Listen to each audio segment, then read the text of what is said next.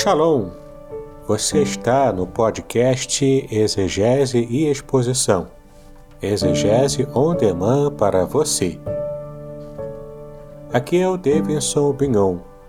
Eu sou mestre em Ciências da Religião, professor de exegese bíblica no seminário, pastor congregacional e também publisher editorial. Eu ajudo pastores e líderes cristãos a fazer estudos bíblicos na igreja sem ter problemas com interpretações erradas. Então, se você está pensando em compreender a sua Bíblia com segurança, não deixe de assistir a mais episódios como este aqui. Muito bem, então assine o canal, acione o sininho, curta, comente e também compartilhe. Você poderá me dar uma força me ajudando a ampliar o alcance com os estudos bíblicos de qualidade na internet.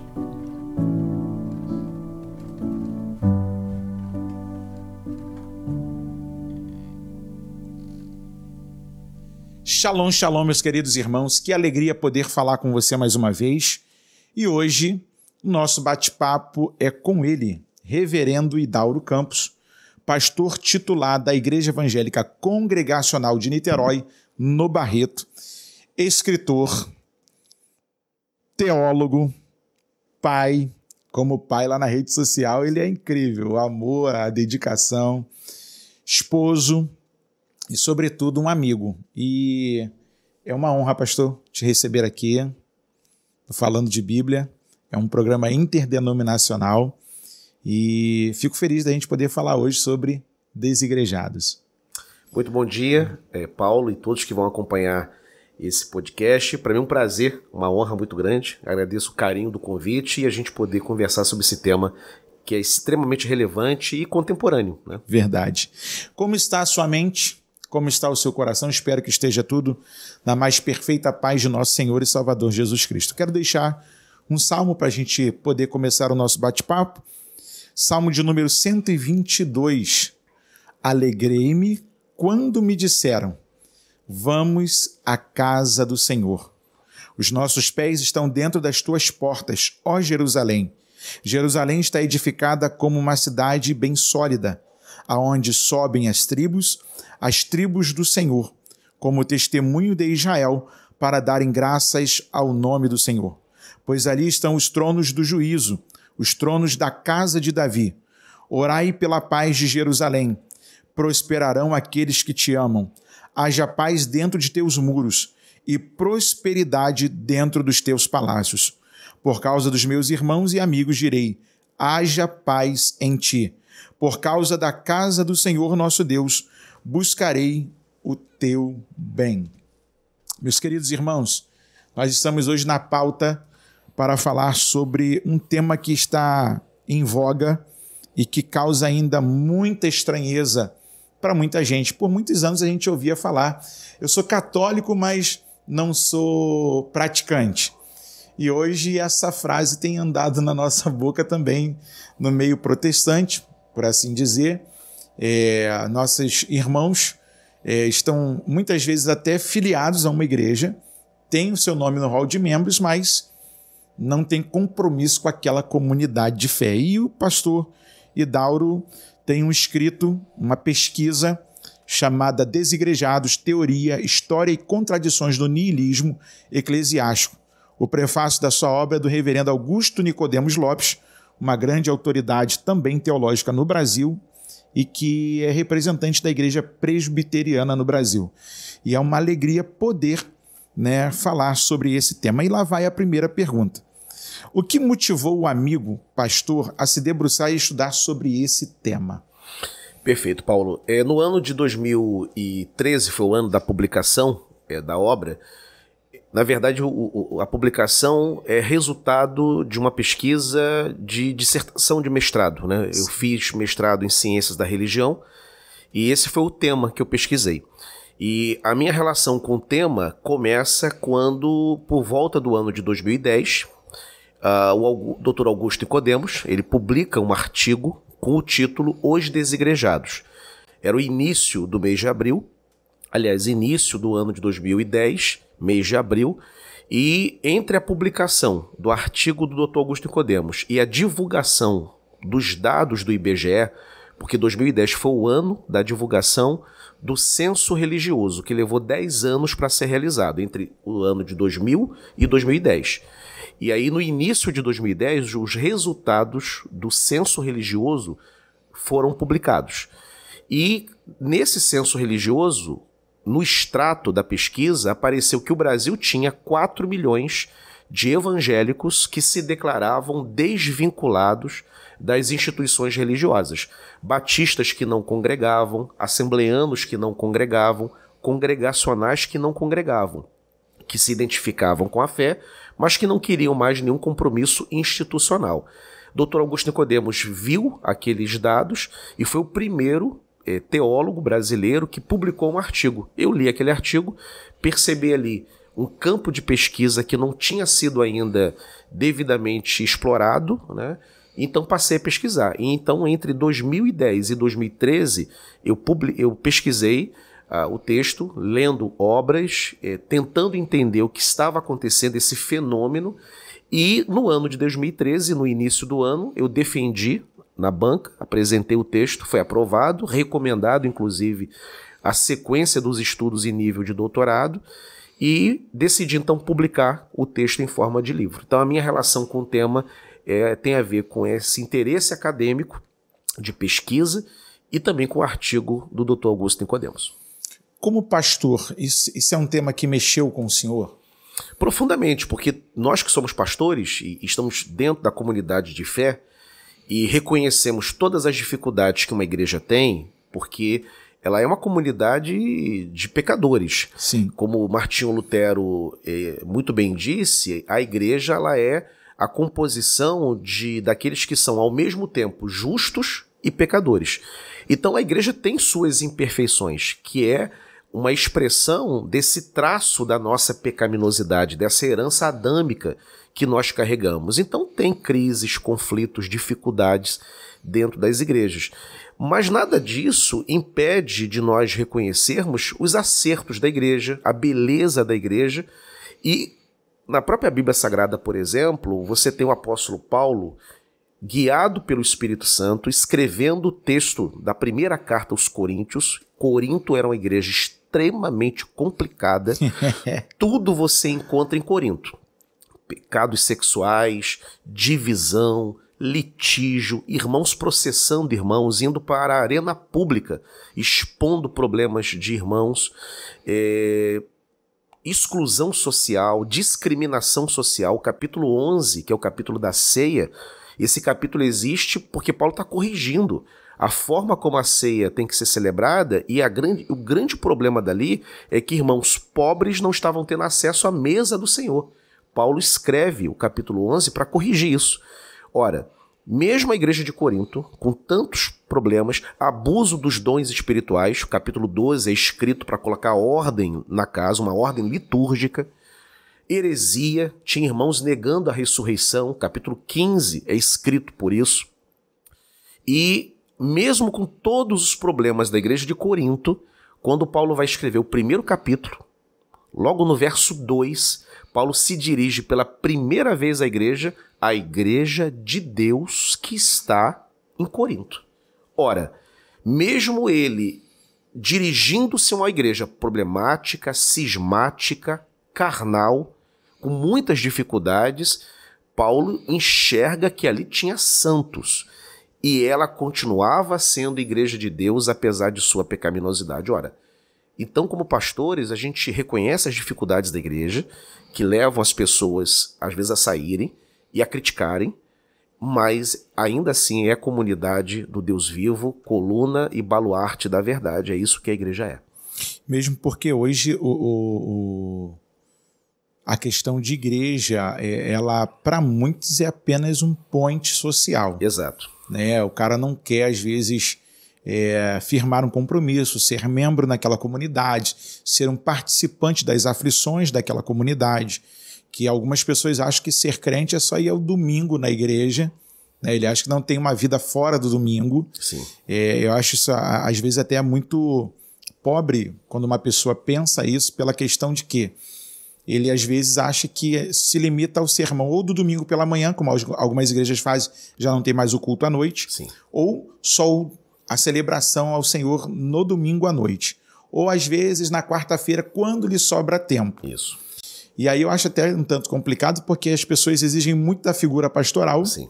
mas como membros não querem serem cobrados, né? Ou, ou serem participantes. É, eu não sei lá no lado congregacional, o lado assembleano a gente tem um feedback assim muito legal, porque a gente tem muitos cultos durante a semana, né? Eu vim de um berço batista que era quarta e domingo. Já na Assembleia você tem terça, você tem quinta, você tem sábado pela manhã, domingo pela manhã, domingo à noite, tem culto na congregação e às vezes você é escalado e tal. E o pastor até incentiva os irmãos da sede a irem na, na filial. Como é que é isso lá para vocês? É, geralmente nas igrejas congregacionais mudou um pouco por causa da pandemia, né? Sim. Na nossa igreja, por exemplo, o culto era no meio de semana, quarta-feira, isso o culto público, de portas Sim. abertas. Na própria quarta sempre houve na igreja, na parte da tarde, uma reunião da União Feminina, que é uma reunião de oração das mulheres, elas têm um momento de devocional delas, são, é um culto que dura, é uma atividade que dura duas horas, né? Das 15 até as 16, de oração, em que elas trazem suas questões familiares, pessoais, profissionais e passam ali um tempo de oração. E depois disso, das 16, é um tempo de confraternização, mas isso foi antes da pandemia. Uh, depois que a nossa igreja fechou em, em, março do ano passado, ficamos fechados de março até agosto, cumprindo aí a, a, os protocolos sanitários, essa atividade foi encerrada e depois recomeçou.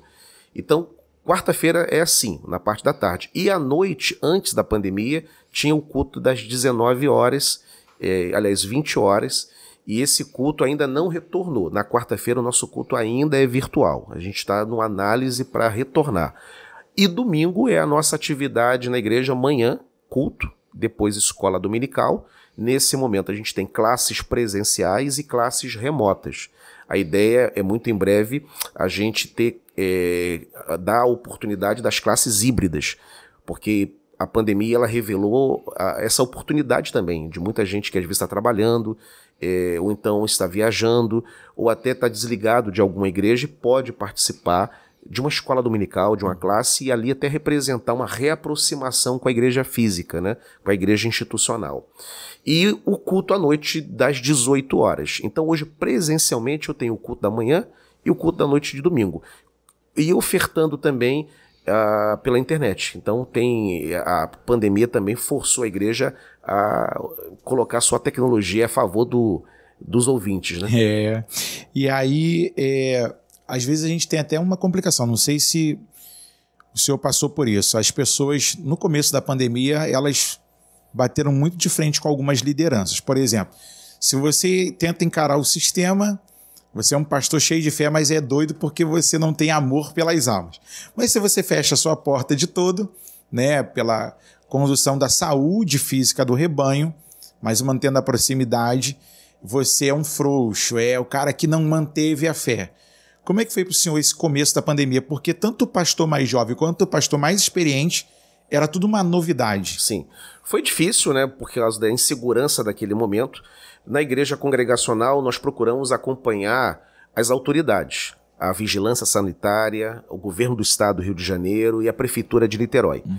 Então, procuramos balizar as decisões é, do corpo de oficiais, que a gente chama de colegiado de oficiais, que esse colegiado é formado pelo pastor presidente, pelo pastor auxiliar, que esteve até aqui recentemente, Sim. que é o reverendo Davidson, os presbíteros e os diáconos da igreja.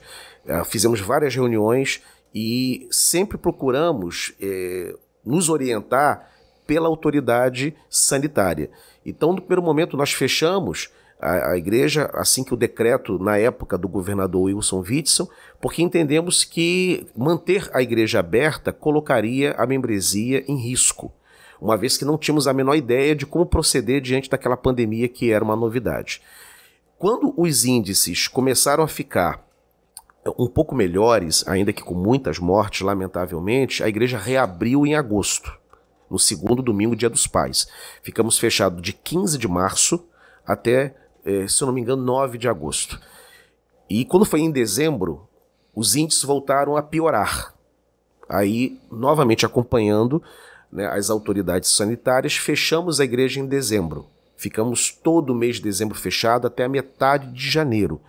Na metade de janeiro entendemos que a igreja não poderia mais fechar, porque uh, muitos irmãos estavam ficando prejudicados né, na sua, na sua é, comunhão, é, precisando de estar no culto, não conseguindo acompanhar a igreja pela internet, nem todos têm essa inclinação e a gente entendeu que aquilo era prejudicial. Então, adotamos de manter a igreja aberta, porém adotando todos os protocolos de segurança, de distanciamento. Estruturamos a igreja com display, com álcool em gel, com oferta é, de aferição de temperatura na entrada, para que houvesse o culto presencial, porém com segurança, para aquele que quisesse. E aquele que não se sentia seguro, ele permanecia em casa assistindo online. Então a gente procurou é, é, sermos equilibrados e manter a fé, porém não negar a gravidade do momento, porque do contrário você poderia colocar as pessoas em risco.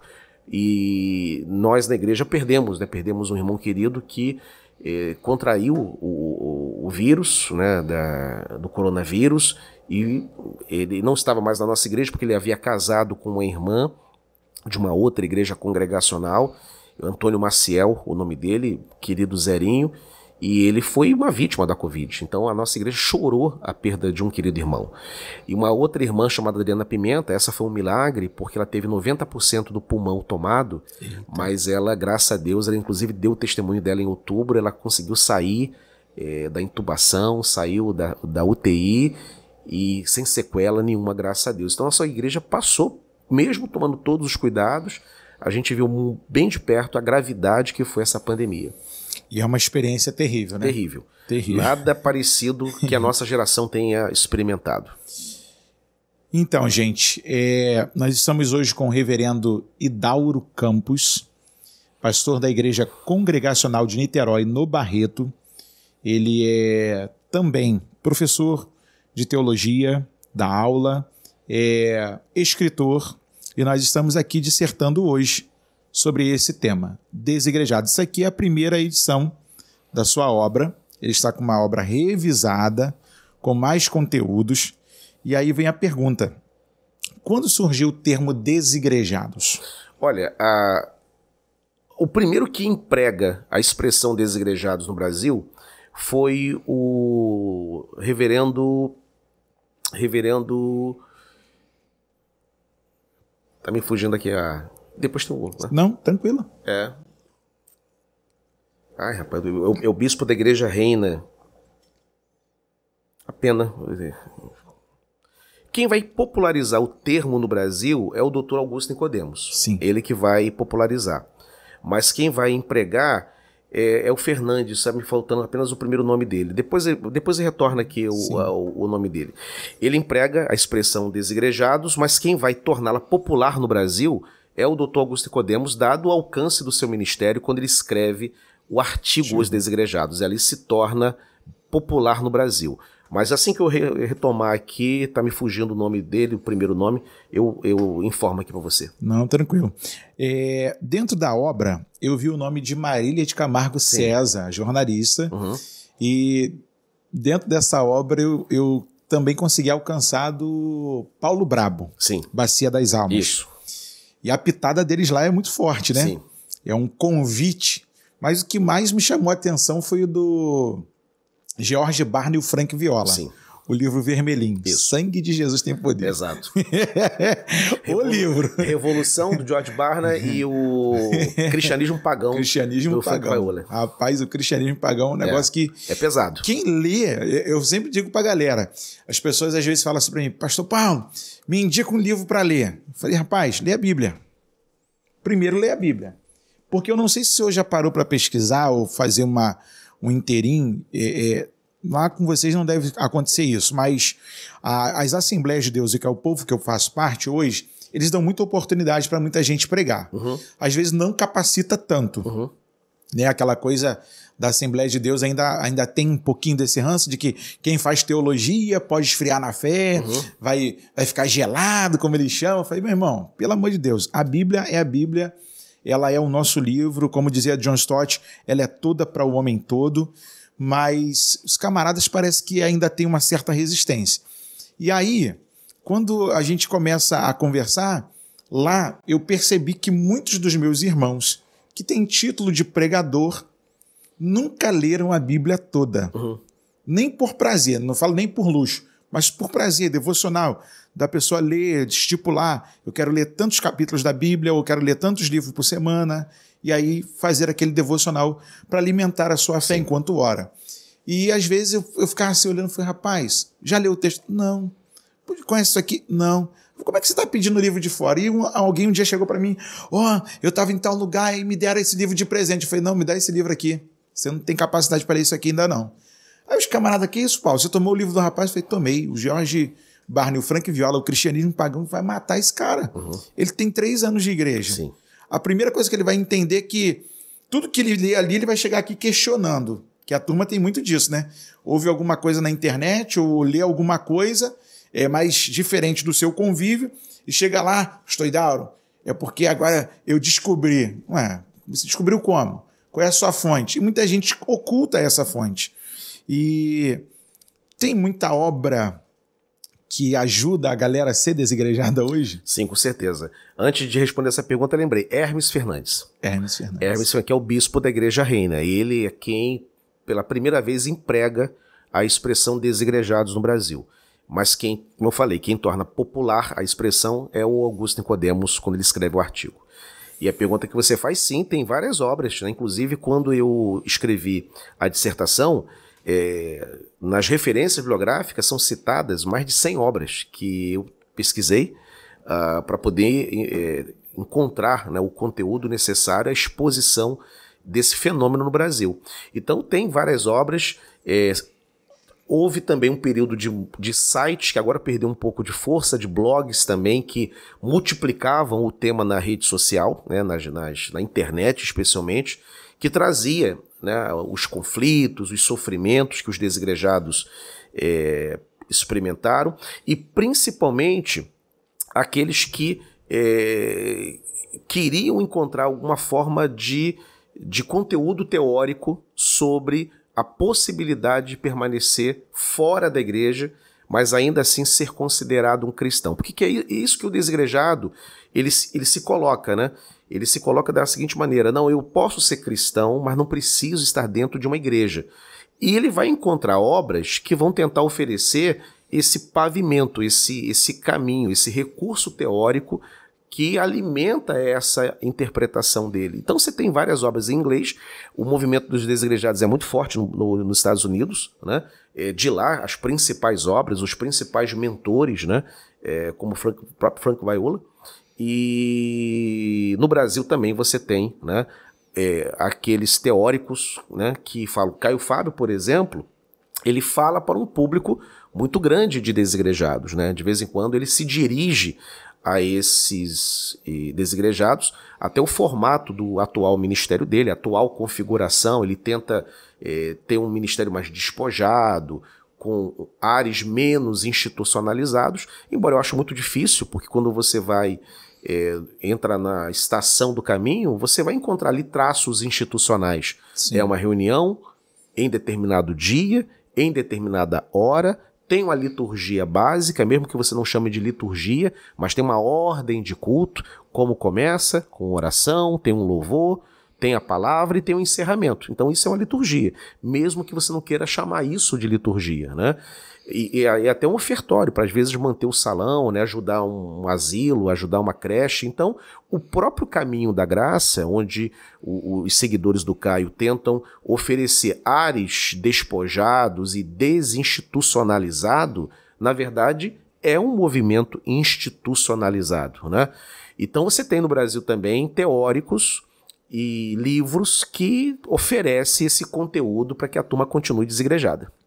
Eu digo que é, o do Jorge Barna e o Frank Viola uhum. é, é, a Bíblia dos desigrejados no Brasil, que muitos deles Sim, usam essa. Exatamente. É. É, o, é o mais, especialmente o cristianismo pagão, é o mais citado por eles. Citado por eles. E eu, eu fico olhando hoje para o Caio, tive a oportunidade de vê-lo algumas vezes aqui no Barro Vermelho. Sim. Caio Martins, Sim. Concha Acústica de Niterói, lá na Betânia, é, é, em Caraí. Mudou muito Uhum. E aí a gente fica assim pensando, como é que algumas pessoas, depois de terem um encontro com uma palavra, conseguem assim se descaracterizar e se, se, eh, se despirem de toda essa é, é, roupagem bíblica e, e, que se querem a qualquer custo mostrar que, que estão bem, né? Sim. É, eu acho que uma das grandes implicâncias de uma, uma postagem minha que eu tive até que tirar uma vez do Facebook foi quando eu falei assim: se você acredita é, que o seu pecado não é pecado e isso te faz confortável a ponto de usar as expressões bíblicas para é, basilarem o seu pensamento, você encontrou uma forma de distorcer sem entender que isso de verdade é uma cilada para você mesmo para dizer que você está bem quando você está mal. Oh, foi o suficiente. Em uma hora eu tinha 70 comentários, como eu nunca tive, e a galera quase me xingando, me ameaçando, dizendo que queria me bater na rua. Quem eu estava julgando. A turma bota muito, né? É. Você está julgando. julgando é. E aí eu fico olhando os caras e falei, rapaz, os camaradas são terríveis. Vamos lá. Os desigrejados podem ser considerados afastados, desgarrados ou crentes nominais? É, na verdade é o seguinte, você tem vários subgrupos dentro do movimento. Para ter uma ideia, Paulo, hoje é, as estimativas é de que há no Brasil algo em torno de 10 a 12 milhões de evangélicos nessa condição. Eram 4 milhões em 2010, quando os dados do IBGE foram publicados pela primeira vez. Foi quando esse ator social surgiu pela primeira vez no Brasil. Não que não houvesse antes, mas nesse contingente, a ponto de ser identificado pelo radar do censo religioso, foi a primeira vez em 2010, 4 milhões. Então, em menos de 10 anos, mais do que dobrou o movimento, né? a quantidade de evangélicos fora das instituições. Como que ele se define? Né? Uh, ele se, quando você vai estudar o movimento, você percebe dois grandes subgrupos. Né? Você tem os, os desigrejados decepcionados e você tem os desigrejados críticos do sistema. São dois grupos diferentes, são duas figuras completamente diferentes. O desigrejado decepcionado é aquele que alega que deixou a igreja porque sofreu uma decepção. E geralmente essa decepção está ancorada na liderança. Seja um diácono, um presbítero, mas principalmente uma decepção com o pastor. Talvez porque, na fala deles, né? Nós estamos aqui dando voz a eles, né? Talvez encontraram um pastor autoritário, que eles consideraram autoritário, é, tirano, né? pouco interessado em pastoreio e mais interessado em outras é, questões ligadas à vida dessa pessoa. Eles alegam até questões financeiras, encontraram pastores que só tinham interesse financeiro é, nas ovelhas e por isso saíram né, da igreja.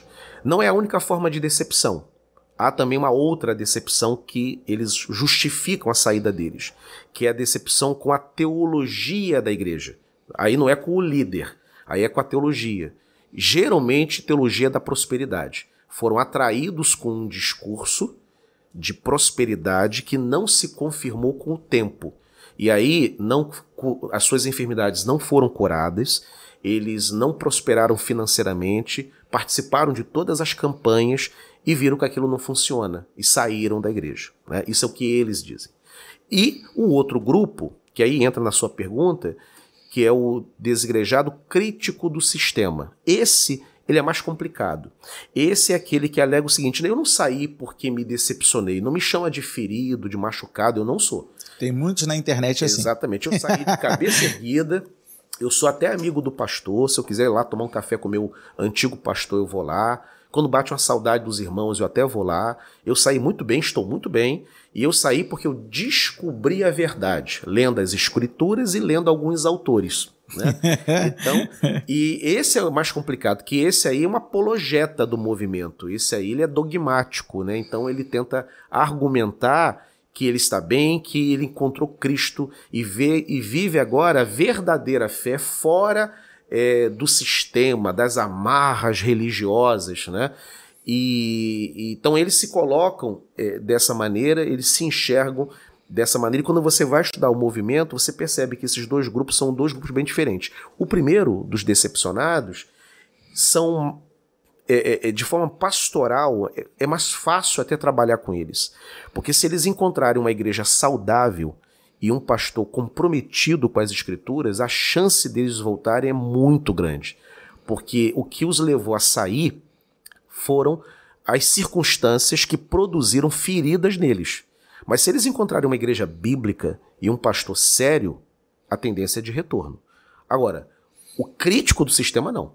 Meu pastor é Jesus, pastor não é bíblico, é, instituição, é, a igreja é apenas uma instituição de homens que gira em torno de doutrinas humanas. Eu não preciso disso. Escola dominical não existe, coral não existe, ministério de louvor é invenção de homens, pastor não tem que ganhar salário, é, dízimo é coisa do Antigo Ih. Testamento. Então esse aí não volta. Ele, ele Eles olha, são terríveis. Ele não volta. Ele olha para a igreja, ele tem profunda resistência com a igreja, né?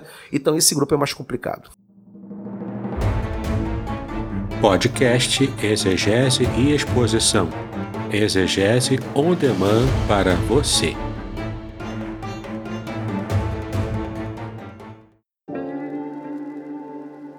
Shalom! Aqui é o Davidson Pignon. Eu ajudo pastores e líderes cristãos a fazer estudos bíblicos na igreja sem ter problemas com interpretações bíblicas erradas. Então, se você está pensando em compreender a sua Bíblia com segurança, não deixe de assistir a mais conteúdos como este aqui neste canal. E a, a gente acaba por muitas vezes esbarrar com essa turma é, na caminhada da fé e eles são cheios de razões. Sim. Eles têm sempre um apontamento para dizer que a sua teologia é melhor, aquilo que ele descobriu é a verdade absoluta, é que a nossa verdade pregada no púlpito ela é relativa, que nós não estamos falando segundo a Bíblia. E esses dias eu fui confrontado por um numa igreja que eu estava convidado a pregar. E no final ele falou assim: Você crê no que você prega? Eu falei: Eu não posso falar daquilo que eu não creio. Aí ele olhou para mim: Você crê mesmo, Paulo? Eu falei: Creio. Aí eu falei: A Bíblia é toda para o homem todo. Você crê nisso? Aí ele olhou para mim é, não, tem partes. Eu falei, não, não tem partes, é toda. Aí ele, aí, aí você quer me complicar. Eu falei, não, quem não quer receber a palavra, meu irmão, é você. Você pode colocar a culpa em quem você quiser, a resistência é você.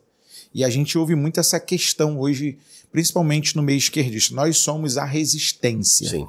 Né? E para mim, pastor Idauro, eu fico assim, um tanto a pensar pela questão de São Gonçalo, e me parece que também Niterói, é um dos lugares que mais tem igreja por metro quadrado. Sim.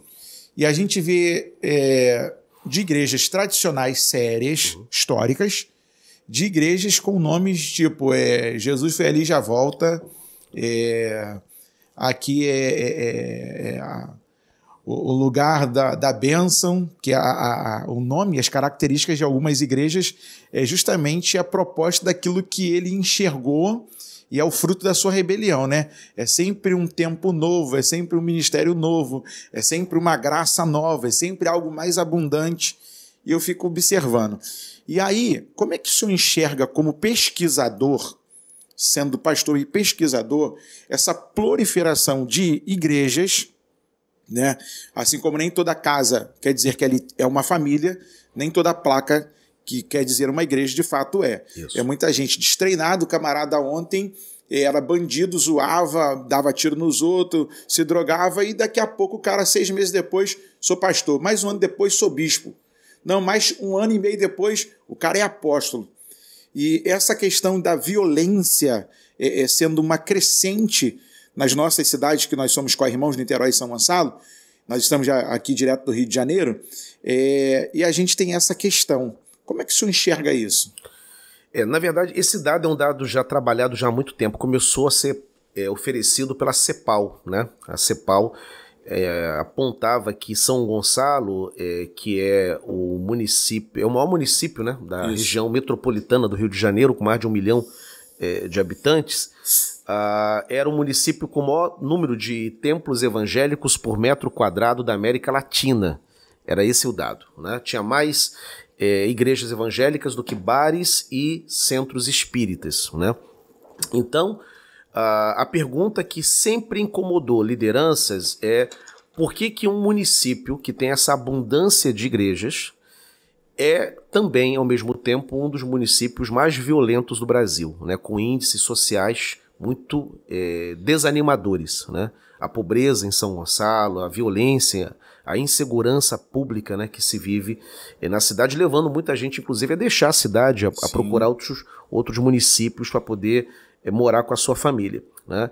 Ah, e esse incômodo ele é bastante pertinente porque quando você olha a história da igreja, os avivamentos eles transformavam não só a igreja local, mas transformava a própria sociedade. O avivamento wesleyano, quando acontece na Inglaterra, ele muda a configuração política, econômica e social da Inglaterra. Por quê?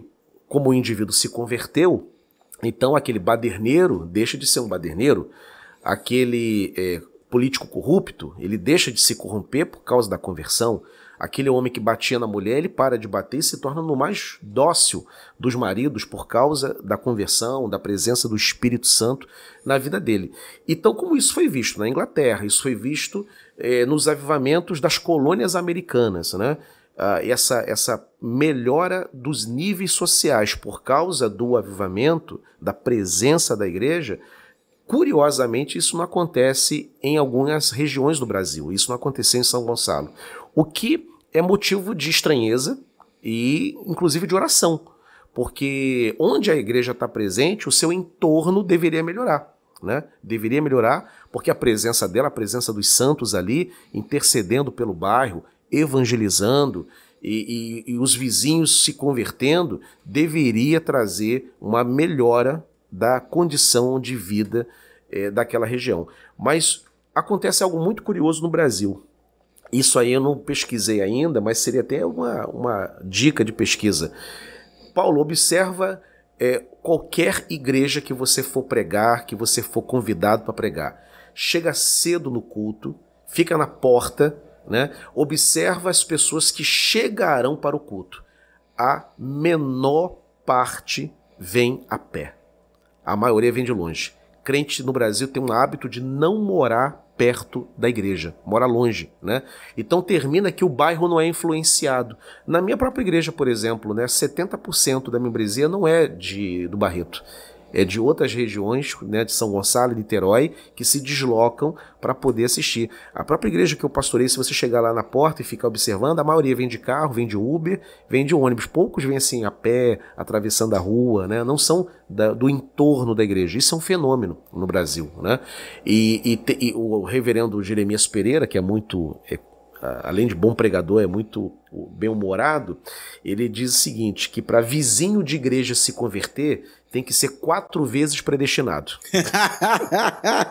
que não se converte, vizinho de igreja não se converte. Então, é, por que, que as igrejas não conseguem melhorar os níveis sociais? Né? Porque a, a violência continua alta, mesmo onde há uma presença expressiva da igreja. É uma boa pergunta. Talvez porque não há uh, no Brasil essa ideia de que uh, eu, eu, eu eu tenho um mandato cultural que é um tema puritano, é um tema calvinista, né? Eu tenho um mandato é, cultural para poder cumprir. Né?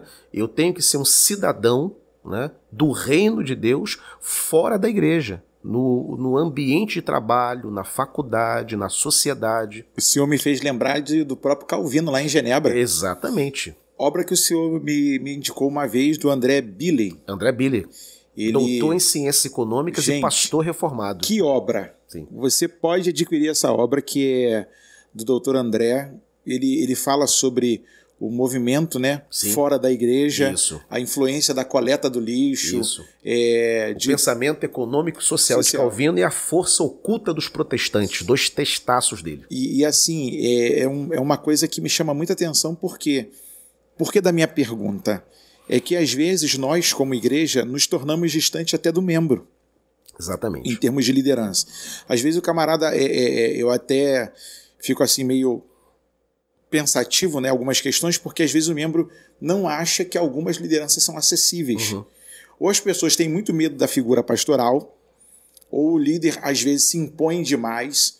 Que eu já cheguei também numa igreja para pregar e os camaradas falam assim: oh, você não pode sentar ali agora não, porque enquanto o pastor não chegar, ninguém senta. E só depois que ele orar e sinalizar. Eu falei: é mesmo? Aí sentei lá quietinho lá, dobrei meu joelho, o pessoal chega, mas pastor e tal. E daqui a pouco alguém me olhou e falou assim: pastor, é, um dos seguranças do pastor, agora só pode subir. E ele me foi me escoltando. Aí me mostrou onde eu deveria sentar. Aí ele falou: não vai falar com ele, espera ele vir falar com você. Aí eu falei: tá bom. E todo um protocolo. Sim. Eu falei assim, gente. Aí você vai marcar um gabinete. Eu estava vendo lá no dia. Aí ele falou assim: ah, irmão, só para daqui a quatro meses. Só para daqui a cinco meses. Eu falei, gente, eu falei, pastor, mas tem coisa que ela quer conversar para agora. É, de imediato. E aí, de repente, dá para uhum. dar. Você está ali com a sua esposa do lado, e já vai vir uma figura mais familiar. Poxa, a família do pastor me atendeu. Uhum. E alguns líderes colocam uma barreira muito grande, Sim. como quase que intransponível para a galera não chegar neles.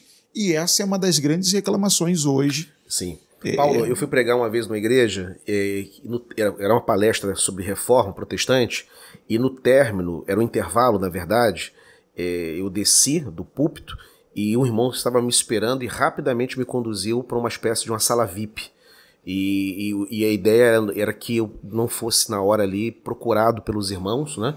Mas que eu fosse é, tirado daquilo aí, fosse para a sala VIP ali, onde tinha até um, um, lanche, um coquetel esperando. Achei aquilo estranho, né? Porque uh, é o momento, né? Seria o momento de interação, de cumprimentar, de estar perto das pessoas. Eu respeitei, eu estava na igreja eu, eu era um convidado, convidado. me cabia ficar questionando ali. Mas eu achei aquilo curioso, achei estranho, porque não é habitual, né? O que eu acho interessante, por exemplo, e aí não vou fazer nenhuma, nenhuma defesa de igrejas históricas contra outros grupos, nada disso, mas uh, a beleza, por exemplo, de um Dr. Russell Shedd é que ele pregava como pregava, né? Era um teólogo por excelência, e quando ele terminava, você sentava com ele e comia um salgadinho. Né? você vai na igreja presbiteriana do Augusto Nicodemos, no término do culto você encontra o Nicodemos na cantina da igreja com os adolescentes dele. Né?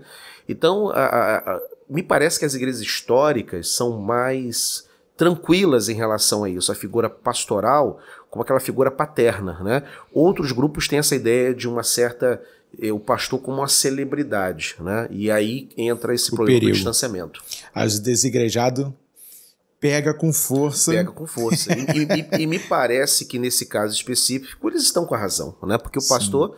ele tem que ser próximo às ovelhas, né? E, e eu não sei se o senhor já percebeu isso na, na, internet, principalmente no Facebook. A galera fala que hoje é que a ovelha tem que cuidar do pastor. Não é o pastor que tem que cuidar da ovelha? É o pastor que tem que cuidar das ovelhas. A função de, de cuidado, de pastoreio, pertence ao ministro. Porque a galera fala, não, mas você está debaixo da minha cobertura, que não sei o que. Eu fui olhando assim, eu falei, rapaz.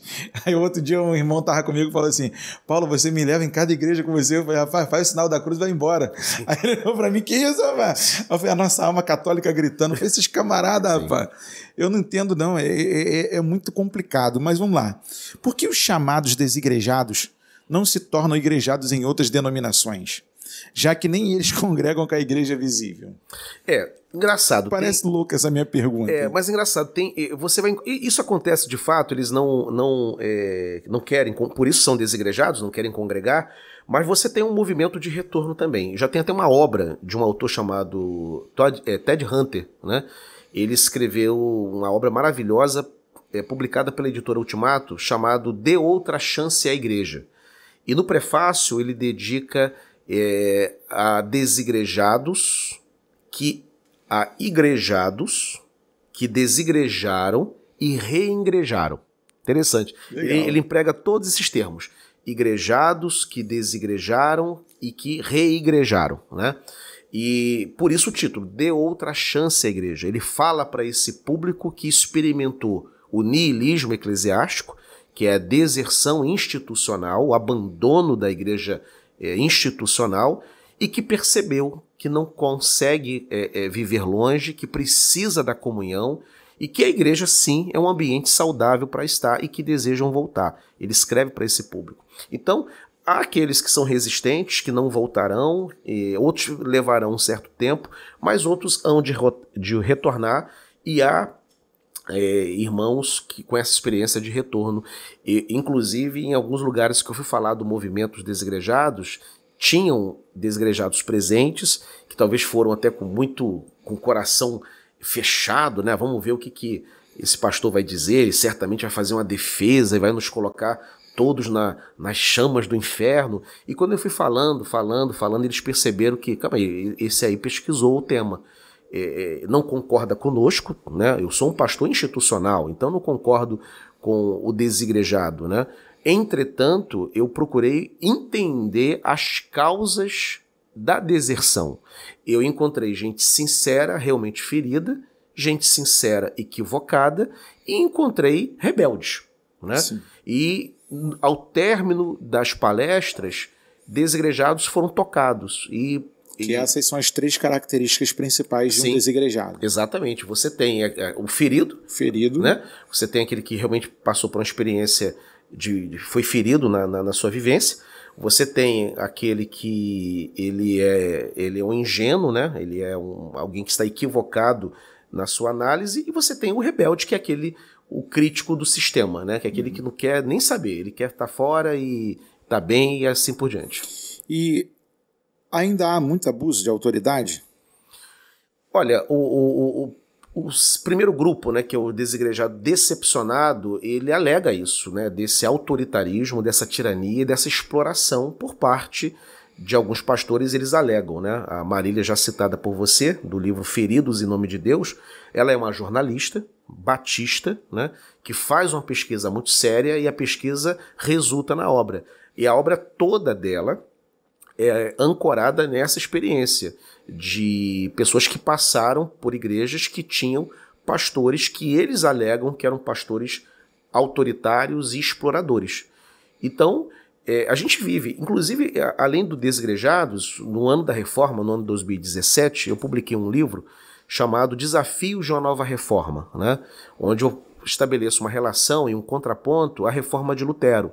E, e, e, ali eu procuro responder a pergunta: é possível uma nova reforma? O Brasil precisa de uma reforma também, à semelhança de Lutero? E na obra eu digo: a semelhança de Lutero não, porque ali foi histórica. Os desafios de Lutero foram desafios de seu tempo. Né? Agora, há novos desafios. E, e desafios que precisam ser identificados e enfrentados. E um deles é a autocracia eclesiástica.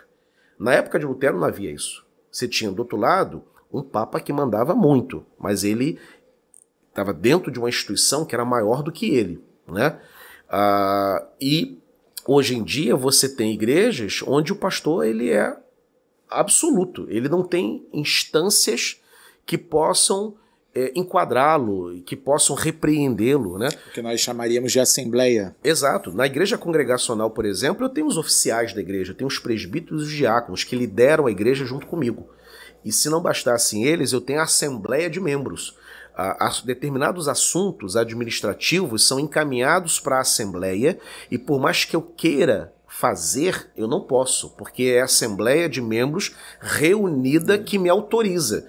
E se a Assembleia não autorizar, não adianta nada, eu não faço. É, é assim o modelo congregacional. Por isso o nome, congregacional, vem da congregação como autoridade administrativa última. A autoridade teológica e doutrinária é o pastor, mas a autoridade administrativa vem da Assembleia. E se não bastasse a Assembleia, eu tenho os meus pares, os meus colegas, que são os oficiais da igreja, presbíteros e diáconos. Na presbiteriana, também. Né? O pastor não pode tudo. Ele tem um conselho de presbíteros que ele tem que apresentar as propostas e ouvir os, os presbíteros. São modelos plurais de governo, né?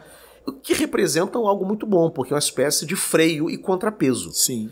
Numa igreja em que o, nas igrejas episcopais, de modelo episcopal, do bispo, do apóstolo, ele não presta conta para ninguém. Pastor, eu não concordo com o senhor, ele não quer nem ouvir. Ó, sai, se você não está satisfeito, vai embora. Né? É. A porta é ali. Então há, há, esse autoritarismo, sim, em muitas igrejas e os, os desigrejados alegam isso. Hoje, lá na nossa igreja, na Assembleia de Deus Central do Boston, nós temos um presbitério sim. funcionando. É, temos o grupo dos cinco, uhum. que tem assuntos que não tem como chegar no membro, porque senão dá um problema maior. Isso. E aí a gente senta, conversa, reavalia, é, senta, conversa de novo, porque tem assunto que você fica assim, rapaz. É, é plural. Nós, é um governo plural. Será que nós somos igreja mesmo? Que assunto é esse aí que chega. Sim. Porque a, a, grande dificuldade das pessoas é, é, é elas não acreditarem que por ela ser gente, como qualquer outra gente, por, por sermos pessoas, nós temos problemas. Sim. E aí elas não, ou elas não aceitam que elas podem serem o problema, igual uma vez a, a chegou uma visita lá na igreja, estava na porta, cumprimentando os irmãos na hora da entrada, e ela falou assim: é, essa igreja tem problema? Eu falei, Ih, pode ir embora, eu sou mais problemático. Sim. Aí alguém passou na hora, oi, pastor. Aí ela, ué, tu é o pastor da igreja? Eu falei, eu sou qual pastor? E tu é problemático? Eu falei, ah, eu sou mais defeituoso. E é por isso que eu tô aqui. Aí ela me olhou, ah, então vou assistir o culto aqui hoje. Congrega com a gente lá hoje há três anos. E eu achei muito interessante porque as pessoas acham que toda liderança tem que ser como um super-homem. Uhum. Parece que tem que ser infalíveis. É, uma Infalível parte, só a escritura. Uma parte da decepção, é, você tem aquela decepção causada por essa experiência real que o membro teve, que não foi boa com o seu pastor. Mas muito também, é isso a gente não pode desconsiderar, que essa decepção vem por causa dessa grande expectativa depositada sobre o pastor. E o pastor não consegue atender essa expectativa. E há, inclusive, pastores que gostam dessa expectativa depositada sobre ele, né? Ele se sente bem, ele se sente valorizado, só que ele não consegue, ele não consegue atender todos os, a todos os membros, ele não consegue visitar a todos, ele não consegue estar bem todos os dias, né? ele não vai pregar bem todos os dias, nem todo dia ele vai estar muito bom no aconselhamento, porque ele é um ser humano. Então, muito da decepção pode ser também explicada por essa elevada expectativa depositada. E isso não é um erro do pastor, isso é um erro do membro, que projeta algo que o pastor não consegue não suprir. Essas igrejas midiáticas seriam uma solução para os desigrejados? Essa é uma excelente pergunta. Eu respondi muito essa pergunta, inclusive, Paulo, no ano passado, no início da pandemia. Né? É, termina sendo, termina, ainda que não seja o um modelo ideal de, de, de você acompanhar uma igreja, porque ainda assim você está longe da convivência, né? É, ela pode é, ajudar, né? A, alguma aproximação com a igreja institucional, as igrejas midiáticas. Pode também alimentar a quantidade de desigrejados. Ah, já que tem essa oferta do culto online, eu já não ia mesmo, mas eu gosto da palavra, eu gosto dos louvores, eu vou ficar, continuar em casa assistindo de longe. Mas até a internet não se torna um tanto à la carte? Sim. Porque, tipo assim, ah, eu, eu não tô gostando dessa aqui, eu vou Esse vir é hoje problema. e assistir o Idaura. É. Aí eu fico lá, hoje tá bom para mim. Aí você tá ouvindo aquela belíssima exposição, igual eu ouvi de hum. Mateus 16, Sim. lá na PIB de Trindade. Uhum. Nossa. Esse, esse dia o menino falou assim: Paulo, você lembra do pastor Idaura aqui? Eu falei, rapaz, Mateus 16, cara. Sim. Ó, aí o cara, caramba, Paulo, eu falei, se você quiser, eu falo para você qual era a camisa que ele tava, como que ele começou o sermão, a forma que ele leu. Mas, cara, eu falei, pô, tem coisa que não sai daqui nem daqui. Sim. São marcantes. E, e a, a, turma hoje fala assim: ah, eu tava vendo agora esses dias o, o, o Fábio de Mello. Eu falei, é mesmo? Ah, eu tô assistindo ele, cara, prega demais. Aí não gostou lá do que o Fábio de Mello falou, aí foi pro Neil Barreto. Ó, foi, pulou de um polo para outro Nossa, muito grande. Muito grande, muito grande. Aí saiu, não gostou do que o Neuro Barreto falou é. na hora da oferta, foi lá para os presbiterianos, foi lá para o reverendo Hernandes Dias certo. Lopes. Aí eu falei, e aí, cara, qual é o final? Mano, eu já estou fazendo parte de umas quatro igrejas diferentes. Então, cada domingo eu ouço um, porque eu já sei o que, que ele vai falar naquele domingo. Uhum. Eu falei, cara, estranho.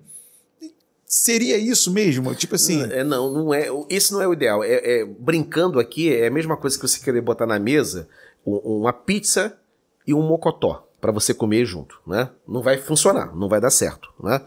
Então, é, esse cardápio muito variado te deixa, na verdade, na prática, muito mais perdido do que alimentado, né?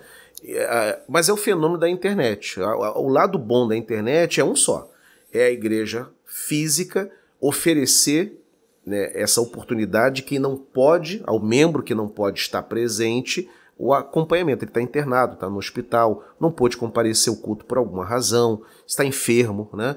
É, então ele está viajando com a família, ele está no, no, no, domingo é, num hotel e ele quer naquela hora se conectar com seus irmãos para poder oferecer o culto ao Senhor de alguma maneira junto com a sua comunidade de fé. Então isso é muito bom da internet e, e as igrejas fizeram muito bem em, em se estruturar nesse período de pandemia que forçou isso. Agora tem um lado negativo disso que é o membro que se acostuma com esse modelo. O cara fica de pijaminha, né? Pijaminha em casa, assistindo o culto. Ele não acorda é mais cedo, vai para a igreja, então ele fica lá deitado, com, tomando café, assistindo o pastor pregar. Ele poderia estar presente na igreja. O pastor Antoniel, meu presidente, ele, ele cortou algumas lives. Sim provocativamente para o pessoal vir para a igreja, sim, sim. porque teve uma turma lá que descansou. É, eu tenho um amigo pastor congregacional, não, não, vou citar a igreja dele, ele fez isso, ele cortou para forçar o povo aí. É, porque eu, o pessoal falou, pastor, a, a notícia boom para a gente foi que startou, acendeu a lâmpada, foi, pastor,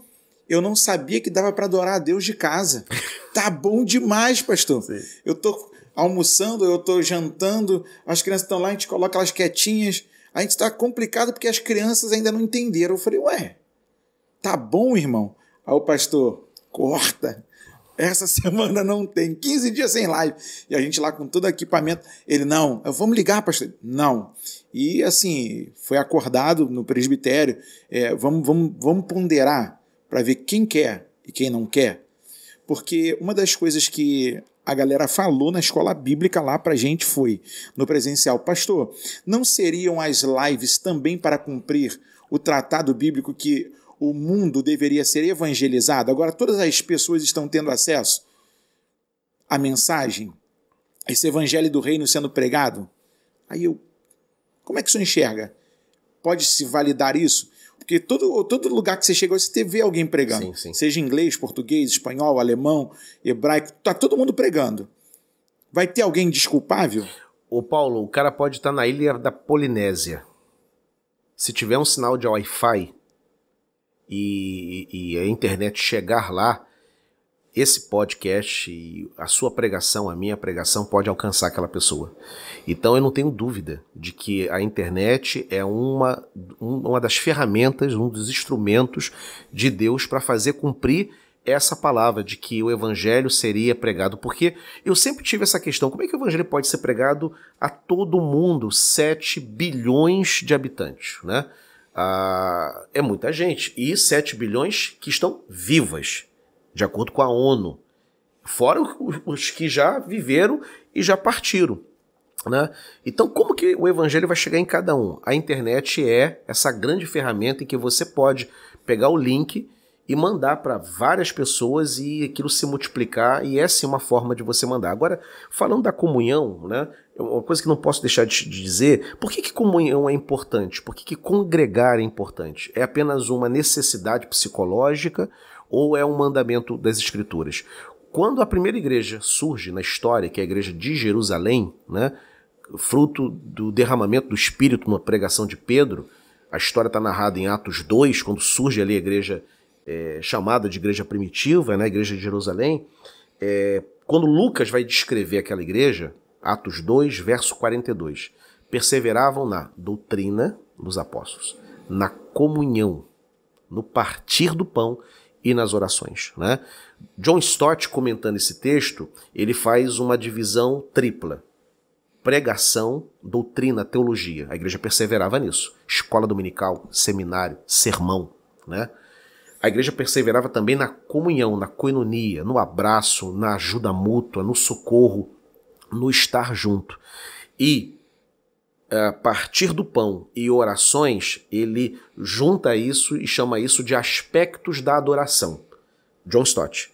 Então a igreja perseverava na doutrina dos apóstolos, na comunhão e na adoração, partindo pão e orando. Né? Então a comunhão não é uma opção nossa. Eu vou porque quero e porque sinto falta. Você não vai na igreja porque você sente falta. Você pode até sentir falta da igreja. Você pode e deve amar os seus irmãos e querer estar junto. Mas nós não vamos na igreja por causa disso. Por causa desse sentimento, essa carência afetiva. Nós vamos porque o Senhor ordenou que estivéssemos juntos.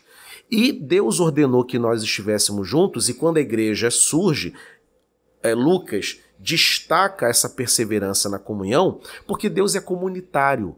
Deus é Pai, Filho e Espírito Santo. Existe uma comunidade né, na Trindade. Né? A Trindade é trina, obviamente. Né? É, é, o Pai tem comunhão com o Filho, Pai e Filho têm comunhão com o Espírito. Né? Existe um relacionamento, Deus é relacional.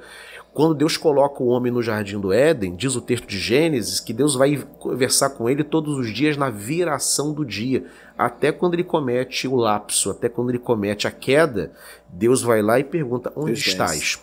Né? Então Deus ama relacionamento, o Senhor é adorado por miríades de miríades de anjos, então Deus é um ser relacional. Ora, quando você se converte, você recebe o Espírito Santo, que é espírito da comunhão. Então, o crente, ele é alguém que se relaciona com Deus trino, que ama relacionamento, um Deus que falou: é bom que o homem não viva só. Então, essa sede de sociabilidade, ela é uma por causa da nossa imagem e semelhança de Deus que o homem carrega, né? Então, o homem tem que estar junto, o homem tem que congregar, ele tem que ter comunhão com seus irmãos. A igreja não é o eu sozinho, a igreja somos nós, né? É, o que fazer para não ser um desigrejado? Sim. E ah. como os desigrejados podem ser igrejados outra vez? Sim. Para não ser um desigrejado é fazer o que Paulo fez. Paulo ele não é um alienado, o apóstolo Paulo. Ele não é um entusiasta infantil. Paulo reconhece todos os problemas da já citada igreja de Corinto aqui, né? Uh, capítulo 1, capítulo 2 da carta de Corinto, né? Capítulo 3 também, Paulo está lá citando a questão dos partidos, o grupo de Paulo, o grupo de Apolo, o grupo de Pedro e o pior de todos, que era o grupo de Jesus. Era a turma mais baderneira, mais bagunceira em Corinto, era o, a, o grupo de Jesus, que era o grupo que dizia: não preciso de Paulo, não preciso de Pedro, não preciso de Apolo, eu só preciso de Cristo. Era o grupo mais complicado, que era o grupo, esse grupo que Paulo chamava de pneumaticóis, os espirituais, né? Ele usa esse termo de maneira jocosa, né? Ah, e esses pneumaticóis são é, é, compõem o mesmo grupo que estava criando confusão em relação aos dons espirituais. É a mesma turma, né? E uh, Paulo trata deles. No capítulo 5 é, da primeira carta aos Coríntios, Paulo trata de um pecado gravíssimo de um cara que estava tendo relações sexuais com a sua madrasta. Paulo até sugere que ele seja expulso da igreja, disciplinado, né? E Paulo é muito pastoral naquele momento, ele diz assim, para que ele que ele seja castigado no seu corpo, porém o espírito seja salvo no dia do Senhor, né? Capítulo 6, Paulo fala do litígio, irmãos processando irmãos, indo para a arena, né, para poder processar. Lá tinha também em Corinto um pecado gravíssimo. Irmãos, membros da igreja de Corinto, se deitando com prostitutas. Prostitutas cultuais que existiam em Corinto, que é uma cidade moral. Né? O verbo corintianizar tinha a ver com pecados, com orgias. E você tem membros da igreja praticando pecados sexuais com prostitutas. Né? Ora, Paulo não é um alienado. Paulo sabe né, do que está acontecendo em Corinto. Mas olha como ele submete os dons apostólicos dele à direção do Espírito Santo e escreve a carta para exortar. Em nenhum momento, Paulo, é, Paulo, Paulo diz assim: saia dessa igreja aí. Essa igreja é muito complicada em Corinto. Fundem a segunda igreja de Corinto. Porque essa aí está perdida, essa aí está quebrada. Tem muito pecado. Tem heresia aí dentro, tem pecado sexual, tem incesto o cara dorme com a madrasta. Paulo chega a dizer, no capítulo 5, que nem entre os incrédulos aquele pecado era praticado. Verdade. Em nenhum momento Paulo sugere que se abandone a igreja. Paulo escreve para exortar, chamar a igreja ao arrependimento, ele doutrina a igreja, né? E ele corrige a rota da igreja. Ora, então o que, que o desigrejado tem que fazer? Ele olha para os problemas da igreja, para as disfuncionalidades dos pastores, dos ministérios, o que, que ele tem que fazer? Ora, se tem aquela área problemática, eu vou orar por aquela área e vou me colocar diante de Deus e até diante do meu pastor. Meu pastor é muito bom de púlpito, ele é um teólogo extraordinário, mas ele é fraco na visita, ele é tímido, ele não é muito habilidoso, ele vai na casa do irmão, ele fica meio que. Ele não sente muita vontade, ele é muita vontade no púlpito. Mas eh, eu vou ajudar meu pastor, eu vou colocar meu carro à disposição dele. Pastor, eu tenho um dia de folga, olha, eu faço a visita com o senhor, o senhor não é muito bom nisso, eu ajudo o senhor, né? É, o pastor é muito bom no relacionamento, mas ele é fraco no púlpito. Eu não vou descer além do meu pastor, mas eu vou ajudar quem sabe sugerir literatura, né? É, quem sabe, pastor, é, vamos é, dar uma, uma, reforçada, volta a estudar, né? Ou então me escala para pregar, eu ajudo o senhor, né? Eu vejo que no culto de evangelismo o senhor prega de uma forma maravilhosa, mas o culto de doutrina o senhor é um pouco mais fraco. Tem um irmão tal, presbítero tal que pode ajudar. Então, olha, quais são os problemas que a igreja tem? Então, esse, esse irmão que é um candidato a desigrejar-se, ele pode, ao invés de partir para essa opção tão radical, fazer como Paulo de enxergar os problemas da igreja e sugerir soluções, e não a deserção. Porque não é essa a vontade do Senhor, né? E quanto à questão dele reigrejar, é encontrar uma igreja bíblica, porque faz sentido. Eu lembro que uma vez eu, um rapaz lá de, um pastor lá de, é, da Paraíba, ele falou assim, Dauro, eu li a obra, gostei muito, concordo com, com o que está ali, só que tem uma coisa, você tem que, que, que convir que se numa cidade não tem uma igreja séria, esse desigrejado fica sem opção. Eu falei, olha, eu tenho muita dificuldade de, de aceitar a ideia de que numa cidade não haja uma igreja que possa valer a pena. Eu e Dauro temos muita dificuldade, mas vamos trabalhar com a sua tese. Faz sentido. Se todas as igrejas são problemáticas, heréticas, não sei o que, você vai fazer o que lá, né? Ah, então, o meu conselho é: você está desigrejado, mas entende que precisa voltar procura uma igreja saudável, procura uma igreja sólida, né? Procura uma igreja onde o pastor seja ético, onde além de uma boa formação teológica que é fundamental, é, ele seja comprometido, uma igreja em que ele não seja dono, uma igreja em que ele tenha autoridades iguais a ele, que possam inclusive repreender. Ô Paulo, se tem uma coisa maravilhosa, né? É quando você está pastoreando a igreja e você tem seus colegas de ministério que às vezes te veem é, saindo do trilho. E ele chega, Paulo, não é bem assim, Paulo. Olha, você está indo para um caminho perigoso. Eu vou orar por você e eu vim aqui, meu irmão, para te alertar. Isso aí que você está fazendo está entristecendo o Espírito de Deus, né? Olha, pastor Idauro, eu, Deus está me incomodando. Esse caminho aí seu não está bom e vamos, vamos acertar o passo. Isso é uma bênção. Sermos exortados é uma dádiva, é uma benção. Paulo escreve na primeira carta a Timóteo, capítulo 5, que aos presbíteros que vivem no pecado, que sejam repreendidos publicamente para que aprendam a não mais pecar. Né?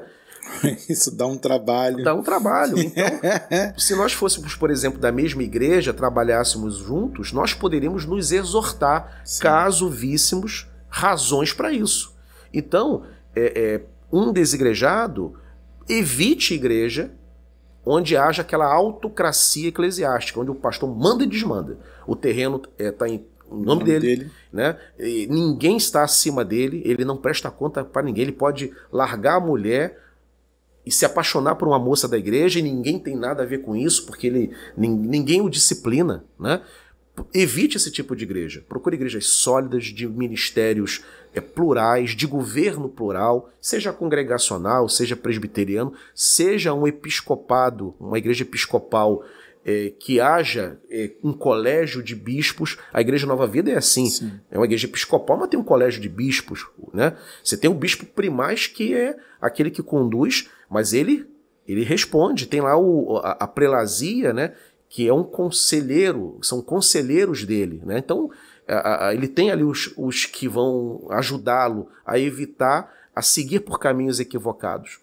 Então, é, é, a melhor maneira. Né? E se reencantar pela igreja, a igreja não é invenção humana, ela não é uma experiência sociológica, a igreja ela é o corpo de Cristo, né? E a igreja local, ela é tão somente a expressão local e diminuta da igreja universal que está espalhada sobre toda a face da terra.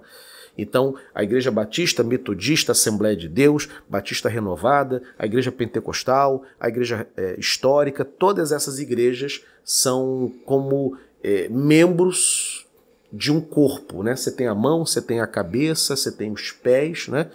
Ah, você tem um joelho. Paulo até cita isso, ele compara a igreja a um corpo, na, no capítulo 12 da primeira carta aos Coríntios. E igreja é uma benção. É muito bom fazer parte dela a despeito de todas as suas dificuldades.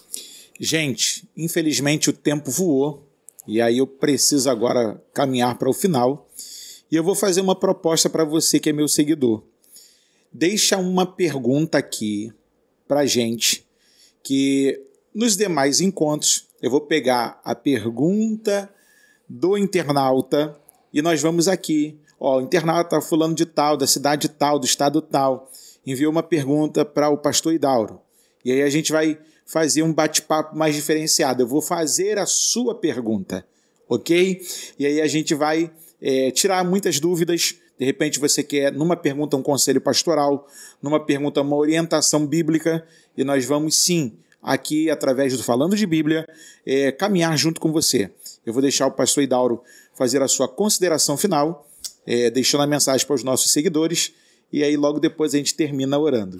Quero agradecer, agradecer o convite para falar desse tema, que é um tema que eu, eu gosto muito, acho muito interessante e relevante para o Brasil, como eu disse, 10 milhões de desigrejados, na esperança de que esses irmãos possam reencontrar o caminho de uma comunidade de fé que seja séria, que seja bíblica que comprometida com missões, comprometida com evangelismo e, acima de tudo, fiel e obediente ao Senhor. Minha gratidão a você, Paulo, o convite. E sempre que precisar, é só convidar e a gente vai estar aqui. Muito obrigado, pastor. Vamos ao momento da oração. Nosso Deus e nosso Pai, nós te glorificamos em Jesus Cristo, Senhor, pela dádiva da vida, pela oportunidade que temos de falar das tuas grandezas, falar, Senhor, das tuas bondades louvar o teu nome, Senhor, pela grandeza do teu poder. Obrigado pela vida do meu irmão pastor Idauro, que está aqui junto comigo, podendo ser um instrumento mais uma vez de discernimento, de apontamento, Senhor, para a dúvida de muitas pessoas. Obrigado pela disponibilidade do teu filho, obrigado pela sua família, sua esposa, sua filhinha. Nós te louvamos pela igreja pela qual ele está pastor, Amém. ali, Senhor, em Niterói. Obrigado pela vida dos teus filhos, desde o maior até o menor, do mais novo ao mais velho. Seja a tua mão, Senhor, a providência que os teus servos necessitam, o cuidado e o zelo do Senhor sobre a vida de cada um dos teus filhos. Obrigado pela vida de cada um dos nossos seguidores que nos acompanharam nesse bate-papo. Que a tua bênção, Senhor, a bênção da tua presença, seja notória na vida de cada um dos meus irmãos e através da tua presença encontremos descanso para as nossas almas. Amém. Obrigado por esta família que está aqui, Senhor, junto conosco. Continua com a sua mão, ó Deus, estendida, trazendo a tua orientação, teus livramentos e as tuas provisões. Obrigado pelo teu cuidado e pela multidão da tua misericórdia, que são as causas de não sermos consumidos. Louvado seja o teu nome para sempre. Nós te glorificamos em Jesus, o Senhor, o teu filho. Amém e amém. Deus abençoe sua vida, Deus abençoe a sua casa. Esse foi mais um Falando de Bíblia e te espero na próxima. Muito bem, agora eu gostaria de ver a sua participação. Entre em contato comigo, compartilhe a sua experiência comigo e quem sabe até se você enviar em formato de áudio, eu possa aproveitar a sua experiência para apresentar no próximo episódio do podcast Exegese e Exposição. Eu sou Davidson Bignon e eu ajudo pastores e líderes cristãos a fazer estudos bíblicos da igreja, sem terem problemas com interpretações erradas. Se você então está pensando em compreender a sua Bíblia com segurança, não deixe de assistir a mais episódios como este aqui. Então, assine o canal, acione o sininho, curta, comente e também compartilhe Ajude-me a ampliar o alcance com estudos bíblicos de qualidade na internet. Que Deus abençoe os seus estudos, paz e bênção sobre a sua vida.